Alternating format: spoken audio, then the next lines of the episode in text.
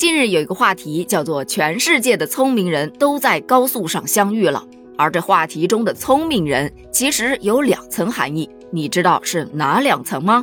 欢迎收听道听解说，我是主播老虎。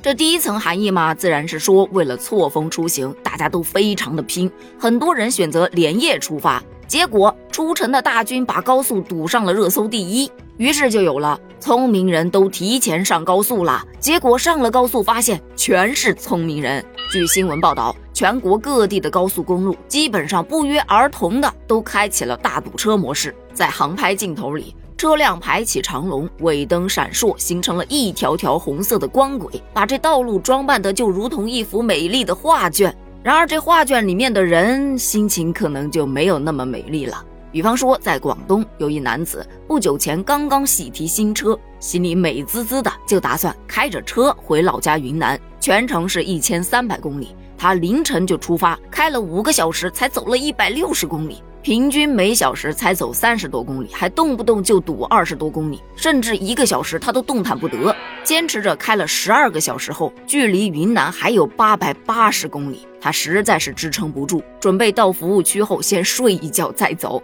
那你以为服务区就没人了吗？不是的，有另外一位网友分享，他凌晨两点钟到服务区，结果发现热闹极了，像夜市一样，人山人海。用他的话说，就是上个厕所都要脱下裤子等着。当然，我个人觉得这多少还是带了那么一丝丝的夸张成分在里面吧。这一批是属于聪明是聪明，哎，连夜出发想着人少，但是同样聪明的人太多，自己的预估又不足，导致在高速上没饭可吃啊。有新闻就报道了，有网友本来是带着月饼准备回家过节，还没到家呢，月饼全吃完了，中秋节大致也只能在高速上度过了。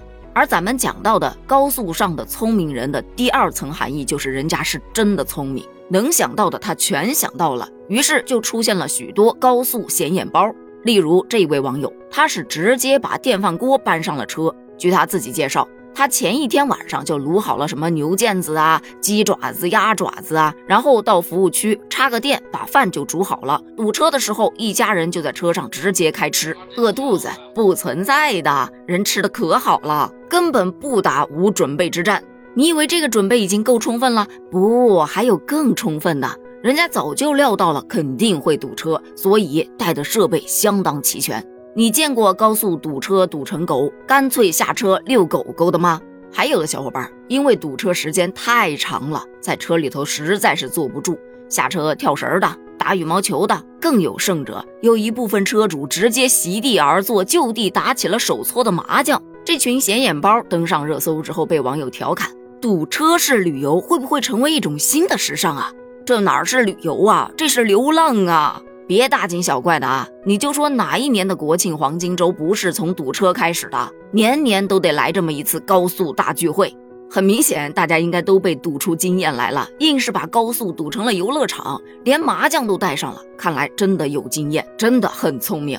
但在这样一大群聪明人当中，每年都依然会有那么几个，要么把孩子，要么把妻子遗忘在高速上的。你看，今年的这一波不就来了？这个事件发生在浙江省的一条高速公路上，有一辆车行驶过程中出现了水温过高的问题，驾驶员就停下来检修。随后有一小伙子也下车协助，但车辆重新启动之后，这小伙子还没上车呢，车就疾驰而去。情急之下，这个小伙子可不得了，直接站在了第一车道，也就是超车道上拦车求助，导致很多车辆不得不减速，创造了一个又一个危险的局面。直到交警介入，才把这小伙子安全带离。